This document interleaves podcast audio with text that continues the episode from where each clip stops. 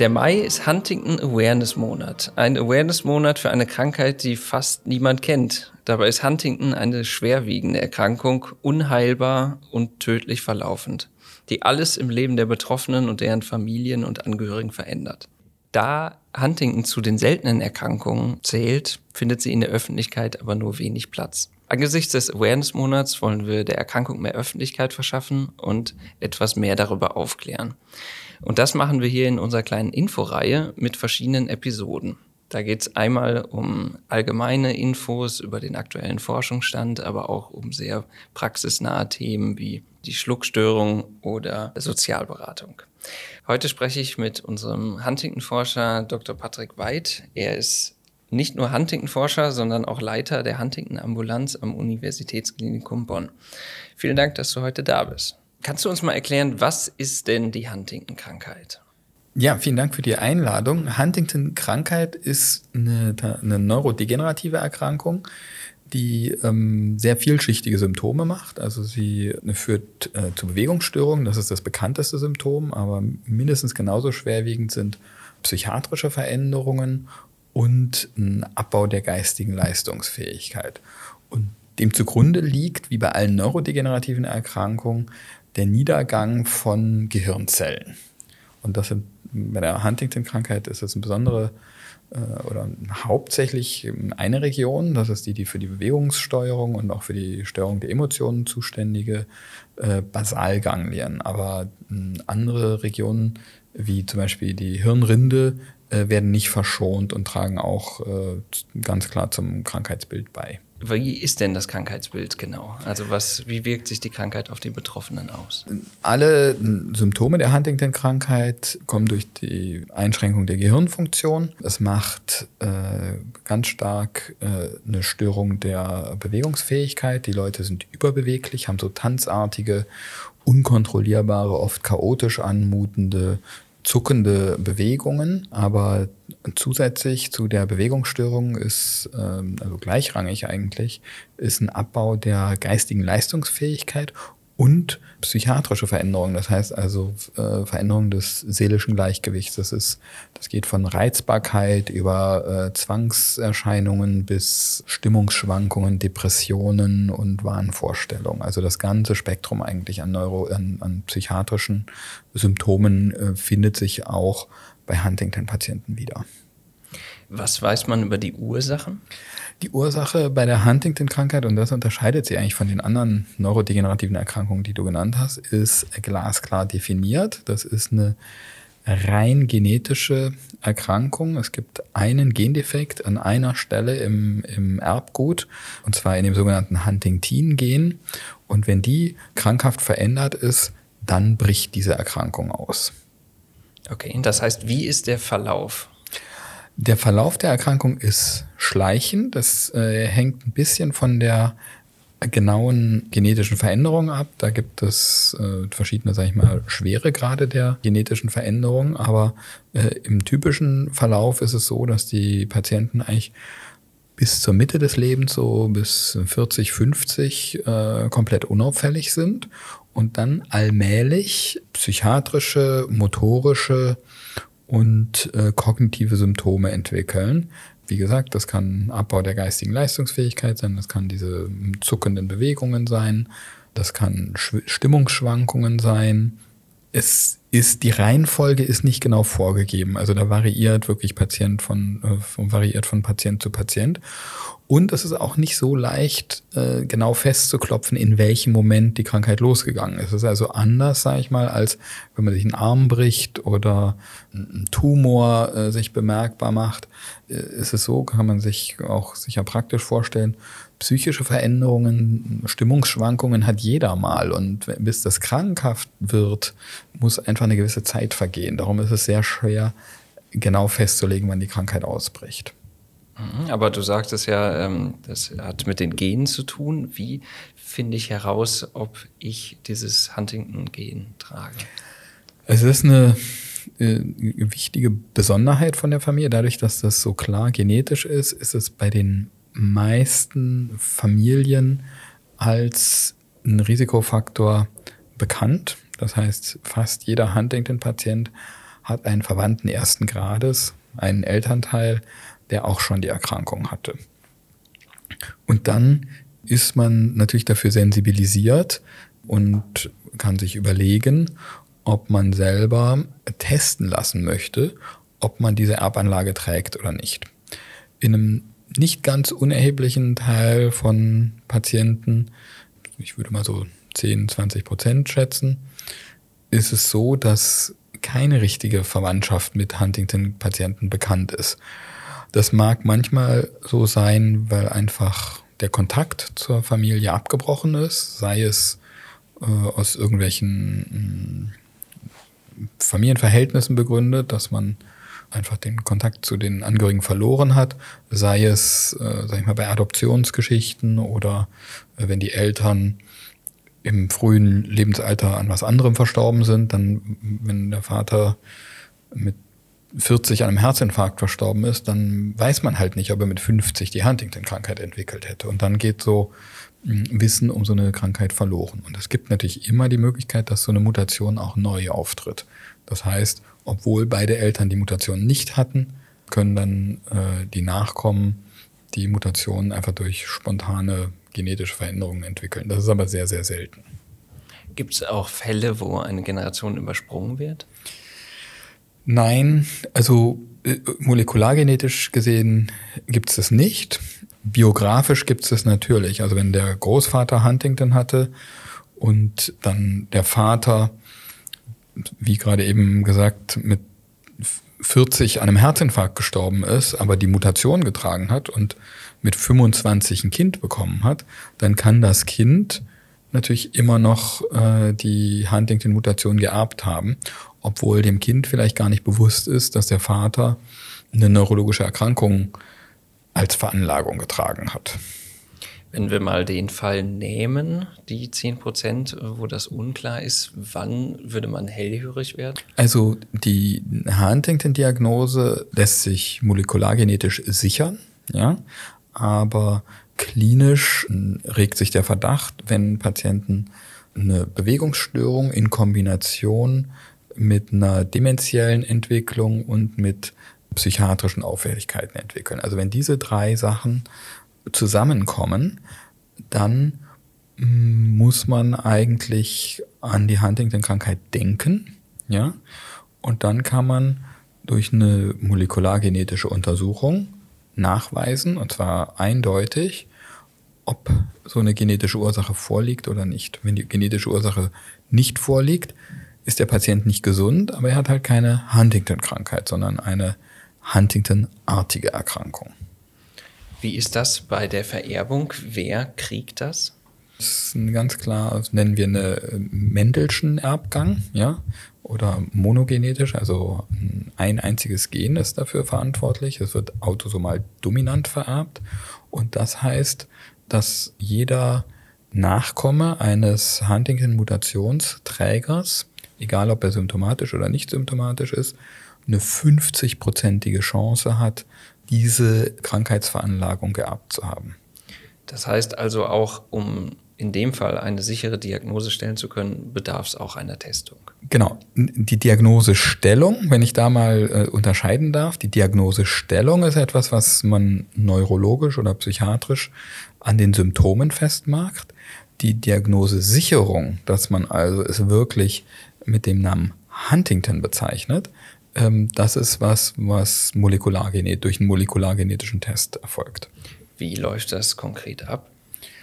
Ähm, da gibt es zwei grundsätzlich unterschiedliche Szenarien. Das eine ist ähm, der häufigere Fall, dass man einen Patienten hat, der die Symptome hat, die an die, die irgendeinen Arzt halt an die Huntington-Krankheit denken lassen. Äh, das heißt, der Patient ist bereits erkrankt und man versucht eine Ursache für die ähm, Symptome zu bekommen.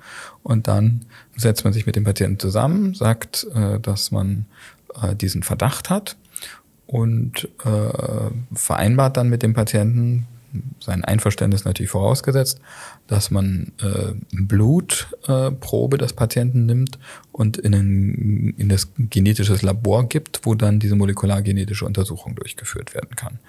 Das ist ein, sag ich mal, relativ einfache ähm, Vorgehensweise. Das ist ein diagnostischer Test, ähm, über die man informiert werden muss. Also das kann der Arzt nicht hinter dem Rücken von jemandem machen, aber äh, da sind jetzt keine weiteren Beratungsschritte oder so notwendig. Das ist vergleichbar, würde ich sagen, mit einer hm, Untersuchung, ob man jemand auf HIV oder sowas testet. Das ist eine schwerwiegende gesundheitliche Information, aber man kann es relativ direkt nachgucken. Komplizierter ist die Situation, wenn der Patient gar keine Symptome hat. Ja, dann würde man auch technisch gesehen gar nicht richtig von einem Patienten sprechen, äh, sondern von einem Ratsuchenden. Und da gibt es sozusagen nichts im Wesen des Patienten, was einen an die Huntington-Krankheit denken lässt, aber im Allgemeinen ist es so, dass die einen Verwandten, einen Elternteil oder einen Geschwisterteil haben, die die Huntington-Krankheit schon manifestiert haben und jetzt aus unterschiedlichsten persönlichen Gründen, das kann Lebensplanung, das kann Berufsplanung, Familienplanung oder allgemeines Wissensbedürfnis sein, sich untersuchen lassen wollen, um rauszukriegen, ob sie diese Veranlagung tragen. Und das Wissen um diese Veranlagung ist sehr besonders, weil man als gesunder Mensch erfährt, dass man, äh, wenn die Mutation sich nachweisen lässt, man sicher an dieser Erkrankung äh, oder dass diese Erkrankung sicher ausbrechen wird. Ja? Und äh, die, dieser besonderen Situation muss man als Arzt Rechnung tragen, indem man ein, ein vorgegebenes und sogar gesetzlich geregeltes Beratungsangebot macht. Das heißt, man kann also nicht einfach in die Praxis laufen und sagen, mein Vater hat Huntington, bitte gucken Sie mal bei mir nach, ob ich das auch habe, sondern da muss, äh, da, da ist man quasi durch den Gesetzgeber vor äh, impulsiven Entscheidungen geschützt, denn man hat ein Recht auf Nichtwissen. Äh, das ist den meisten Leuten nicht bewusst. Also wir denken immer, ja, man hat ein Recht, äh, alles zu wissen, aber man hat auch ein Recht, äh, etwas nicht zu wissen. Und ähm, das hat durchaus seinen Sinn, ähm, weil nach einer Beratung viele Patienten das ähm, oder Ratsuchende das genauer abwägen, ob sie das wissen wollen. Man kann halt, und das ist die Krux an der Sache, wenn man jemandem mal eine Information gegeben hat, das nicht wieder zurücknehmen. Und das Wissen, so eine Mutation zu tragen, kann enorm belastend sein. Es kann zum einen psychologisch belastend sein, weil es natürlich sehr die Perspektive auf alles ähm, ändert. Es hat aber auch äh, praktische Konsequenzen, versicherungstechnisch, äh, berufstechnisch, ähm, über die man sich klar sein muss. Es ist nicht verboten, das zu wissen, aber man darf nicht blindlings in so eine Situation geworfen werden. Wie ist deine Erfahrung? Wie viele wollen das wissen? Wie viele wollen es eher nicht wissen? Ähm, das variiert sehr. Man kann das nicht, äh, also man kann so statistische Zahlen sagen. In meiner Erfahrung wollen von den Leuten, die eine Beratung machen, ja, das sind ja die, die es schon mal nicht grundsätzlich ausschließen, wissen zu wollen, will der überwiegende Teil dann tatsächlich den Test und das Testergebnis wissen, ja. Aber Statistik hilft einem da jetzt nicht weiter, wenn ich jetzt sage 20 Prozent oder 50 Prozent oder so, weil es wirklich hochindividuelle Entscheidungen sind und es hängt auch von der jeweiligen Lebenssituation ab, ob man ganz jung ist, ob man kurz vorm Rentenalter steht, ob man Familienplanung abgeschlossen hat, nicht abgeschlossen hat. Auf die Berufswahl kann es eine Auswirkung haben. Und dadurch, dass es so individuell ist, kann man einfach da keine gute Antwort statistisch geben. Wir sprechen hier schon über eine sehr schwerwiegende Krankheit, die ja auch wirklich äh, sehr belastend ist. Warum findet das Thema Huntington trotzdem so wenig in der Gesellschaft statt? Hm, das ist eine gute Frage, die, äh, über die man äh, spekulieren muss. Äh, zum einen sind Erbkrankheiten grundsätzlich sehr stigmatisiert. Ja, das heißt, ähm, Das ist kein Thema, mit dem man als Betroffener oder als betroffene Familie so ohne weiteres hausieren gehen möchte, weil das, ähm, ich hatte es vorhin schon angedeutet, durchaus auch äh, Auswirkungen, also wenn, wenn bekannt wird, dass man so eine Mutation trägt, hat das, kann das Auswirkungen auf Berufswahl und äh, Kreditwürdigkeit und äh, alle möglichen Sachen haben. Und die andere Sache ist, dass während alle anderen Erkrankungen, äh, die wir so als neurodegenerative Erkrankungen äh, betrachten, in erster Linie die, die die betroffene Person betreffen und die dann für sich Entscheidungen treffen kann, ist, wenn man mit einer Huntington-Diagnose an die Öffentlichkeit geht, selbst wenn man das für sich vertritt und, äh, und, und das einem Bedürfnis ist, das äh, bekannt zu machen, nimmt man seine Familie unfreiwillig mit. Ja? Und da kann äh, jeder, der eine Familie hat, weiß, dass in Familien sehr unterschiedliche hm, Ansichten über vieles, wenn nicht alles sogar besteht. Und da kann man dann sagen, wenn der Bruder oder die Schwester lieber im Hintergrund damit bleiben möchte, dann ist es nicht äh, besonders äh, umsichtig, ja, äh, sich da ins Rampenlicht zu stellen. Darum äh, sind die Leute, die mit Huntington an die Öffentlichkeit gehen, immer sehr darauf bedacht, äh, das sehr gut abzuwägen. Du hast gerade erwähnt Stigmatisierung. Also in dem Zuge fällt mir auch ein, dass äh, wenn man im Internet die Huntington-Krankheit googelt, man immer sehr schnell Korea-Huntington mhm. liest. Und ich weiß jetzt aus meiner Erfahrung, dass wir eigentlich lieber über die Huntington-Krankheit sprechen. Kannst du das mal kurz einordnen? Wieso ja, gerne. Also die Korea Huntington ist ein, ist ein althergebrachter Begriff, der aber die Bewegungsstörung ganz in den Mittelpunkt stellt. Also Korea ist das griechische Wort für ähm, Tanz und äh, bei Huntington ist es tatsächlich so, dass sehr viele, aber nicht alle Patienten diese tanzartige Überbeweglichkeit haben. Ähm, das ist auch ein und sogar das eine Symptom, was sich medikamentös halbwegs behandeln lässt aber mm, manchmal gar nicht so stark ausgeprägt ist und auch gar nicht die im Alltag die Hauptprobleme macht. Also das, was so, sag ich mal, den sozioökonomischen und gesellschaftlichen mm, Belastungen eigentlich mit sich bringt, sind eher die äh, psychiatrischen und die äh, kognitiven äh, Veränderungen. Und wenn man es Korea nennt, dann ist es für mich und viele aus der Huntington-Community halt zu sehr reduziert auf dieses eine Symptom. Es gibt aber viele Neurologen, die das anders sehen. Ja, das ist so ein bisschen, gibt so unterschiedliche Camps in der, im Feld, die sie aber gut verstehen, das muss man auch dazu sagen. Ja, Korea, also tanzen, das hört sich ja schon ziemlich zynisch an. Also gerade wenn es um Stigmatisierung geht, ähm, liest man in dem Zuge ja auch, dass erinnert ein bisschen an vielleicht auch betrunken sein, wenn man, wenn man mit der Krankheit dann später noch läuft und so. Das ist natürlich ein bisschen. Also, äh, das ist interessant, dass du das aufbringst, weil tatsächlich ist es so, dass die Anfangssymptome der Huntington-Krankheit, die motorischen Symptome, da gehört übrigens auch die verwaschene Sprache dazu, äh, durchaus äh, und so eine Gangunsicherheit durchaus an, an so einen angetrunkenen Zustand denken lassen. Und das ist natürlich auch stigmatisiert. Ich finde jetzt den Begriff Korea jetzt gar nicht so zynisch, vielleicht bin ich zu sehr Mediziner, aber äh, das beschreibt das eigentlich ganz gut. Es ist reduziert es halt auf die Bewegungsstörung, was ich jetzt zu äh, eng, äh, zu eng finde. Ja. ja. Ja, aber wichtig zu wissen, weil ich glaube, Stigmatisierung äh, kommt auch immer aus Unwissenheit. Deswegen ist das, glaube ich, auch wichtig, dass wir hier gerade Aufklärung in dem Bereich mit unserer Inforeihe machen wollen. Wie verbreitet ist denn die Huntington-Krankheit? Also in der westlichen Welt ist sie ziemlich ähm, gleichmäßig verbreitet. Das sind, glaube ich, so drei bis vier pro 100.000, was die Prävalenz angeht. In Deutschland entspricht es dann so ungefähr 8.000 Huntington-Patienten. Muss aber auch sagen, auf jeden Huntington-Patienten kommen auch rechnerisch zwei bis drei Risikopersonen. Ja, das heißt, und dann ist man dann schon bei, bei 30.000 Betroffenen, weil man natürlich auch sagen muss, dass Leute, die aus einer Huntington-Familie kommen und vielleicht die Mutation tragen und noch gar keine Symptome haben, auch irgendwie Huntington betroffen sind, ja, von den Angehörigen mal ganz zu schweigen. Ja. Jetzt sagtest du, oder wir haben es schon häufiger erwähnt, es ist unheilbar. Ähm, Gibt es denn wenigstens Möglichkeiten zur Behandlung? Also kann man den Status verbessern?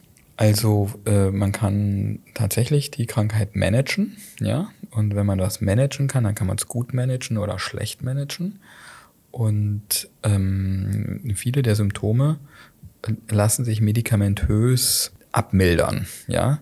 Das soll aber nicht äh, den Eindruck erwecken, dass das eine Krankheit wäre, die wir gut im Griff haben. Es ist leider äh, immer noch eine Herausforderung, an der wir, ähm, die wir nicht vollständig bewältigt kriegen.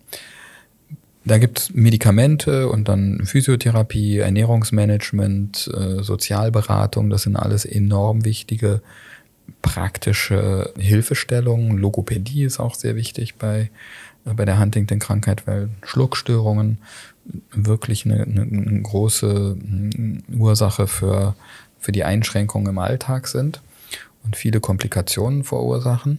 Die andere Sache, da kann ich vielleicht hier drauf eingehen, ist aber, dass dadurch, dass man die genetische Ursache so gut kennt, ja, sich eine Therapie aufdrängt, nämlich dass man die genetische Ursache beseitigt.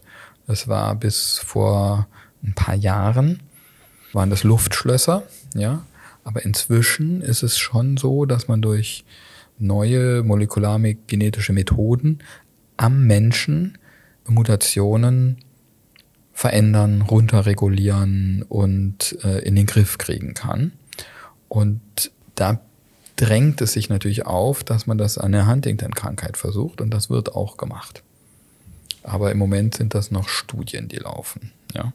Also man kriegt das ganz gut hin. Man kann im Gehirn die Huntington-Spiegel absenken, aber das ist, scheint nicht so unproblematisch zu sein, wie man sich das äh, vorgestellt hat am Anfang. Ja, also über Forschung wollen wir in der nächsten Episode nochmal genauer sprechen, aber wenn ich schon mal hier den Forscher vor mir habe, äh, auch du bist gerade dabei, ne? Also was ist gerade ja. äh, auf deinem Tisch? Also am DZNE ist es so, dass wir uns natürlich sehr für innovative, auf Krankheitsmechanismen beruhende Therapieansätze interessieren.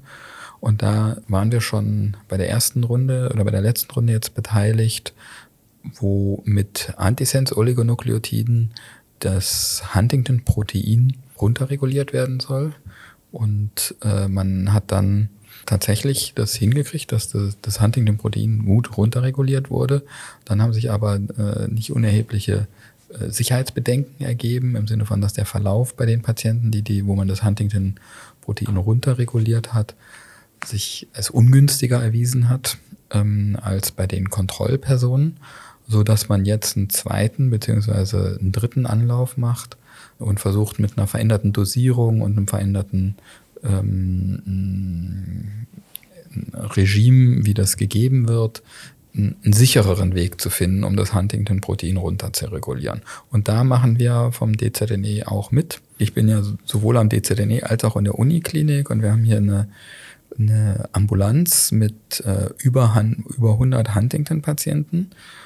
Und mit denen können wir halt sehr gut vereinbaren, ob sie sich an so Forschungsprojekten beteiligen wollen. Und ich muss sagen, die Bereitschaft bei Huntington-Patienten ist äh, erfreulich hoch. Zum einen, weil es halt eine sehr schwerwiegende Erkrankung ist und zum anderen, weil die aus eigener Erfahrung wissen, wie schwer die Erkrankung ist, weil sie ja fast immer einen Elternteil haben, der an der Erkrankung äh, gelitten hat. Und weil sie wissen, dass es für uns wichtig ist, jetzt noch möglichst viel über die Krankheit und die Therapieansätze zu erfahren, selbst wenn es ihnen selber nicht unmittelbar eine Verbesserung bringt. Die Huntington-Patienten denken automatisch in Generationen, weil das eine Krankheit ist, die einfach verschiedene Generationen ihrer Familie betrifft und die sagen sich, selbst wenn es mir nicht direkt hilft, Hauptsache es hilft meinen Kindern, Neffen, Nichten, Cousins und Cousinen. Wenn du von der Forschung sprichst, dann hört sich das sehr komplex, sehr speziell an. Ist man denn, wenn man äh, vom, von dem Huntington-Gen betroffen ist, beim normalen Hausarzt gut aufgehoben oder an wen wende ich mich, wenn beispielsweise in der Familie Huntington bekannt ist am besten? Also das kommt darauf an, ob man Symptome hat oder nicht. Ja, solange man noch keine Symptome hat, kann man weiter zum normalen Hausarzt gehen, weil Huntington auch nicht vor allen anderen Gesundheitsproblemen äh, schützt. Und dann ist es sehr gut, wenn man einen engen Anschluss an einen Hausarzt hat. Dann viele Neurologen oder alle Neurologen kennen natürlich die Erkrankung, haben aber meistens nicht viele Patienten damit und damit natürlich nicht so viel Erfahrung. Insofern ist es sehr gut, wenn man sich als Huntington-Betroffener, sei es als äh, Anlageträger, Familienmitglied oder als äh, tatsächlich ähm, Erkrankter, auch in einer Huntington-Ambulanz vorstellt, also in einem der vielleicht 10, 15 äh, bundesweiten Huntington-Schwerpunktzentren. Wir arbeiten Hand in Hand mit den niedergelassenen Neurologen und auch mit den, mit den Hausärzten, aber man ist da dann gut aufgehoben und wird begleitet durch einen sehr schweren Weg, ja, und muss nicht jedes Mal das Rad neu erfinden, sondern hat ein Team von Leuten, die die Probleme der Huntington-Krankheit, wie sie jetzt sind und wie sie auf einen zukommen, schon kennen und absehen können. Und dieses Team, was du gerade schon sagst, mit unterschiedlichen Ansatzpunkten, die wollen wir in weiteren Episoden auch noch teils vorstellen. Jetzt abschließend vielleicht nochmal an dich. Welchen Rat kannst du denn betroffenen Angehörigen geben? Also ich sage immer, dass die Huntington-Krankheit die heilbarste der unheilbaren Erkrankungen ist und dass sich in der Forschung wirklich viel tut, was großen Anlass zu berechtigter Hoffnung gibt, dass sich die Huntington-Krankheit in absehbarer Zeit viel besser managen lässt, als wir das im Moment machen. Die andere Sache ist, dass ähm, die Huntington-Krankheit zwar schwerwiegend ist, ja, aber dass sich die einzelnen Symptome auch jetzt schon durch ein gutes Team und da zählen Sozialarbeiter, Logopäden, Ärzte und Physiotherapeuten, Psychologen dazu gut abmildern lässt. Und äh, vielleicht noch einen Tipp, den man allen, die sich äh, aus Huntington-Familien kommen, sehr ans Herz legen kann. Es gibt die sehr gut organisierte Deutsche Huntington-Hilfe, die ein Forum sind für den Austausch von Erfahrungen und Unterstützungen in der deutschen Huntington-Community. Das ist also der, die Webseite und auch die Seminare und so, die die anbieten, sind ganz ausgezeichnet. Vielen Dank für diese Hinweise und vielen Dank für das Gespräch, Patrick. Gern geschehen. Wenn Sie Fragen und Anmerkungen rund um das Thema Huntington haben, schreiben Sie uns gerne. Dr. Patrick White ist auch auf Instagram aktiv, also gerne auch folgen dem Huntington Dog mit Unterstrich Huntington Unterstrich Dog. Vielen Dank fürs Zuhören und auch gerne in unsere weiteren Folgen reinhören. Es ist viel zu diskutieren und ähm, wichtig, mehr über Hunting zu sprechen. Vielen Dank.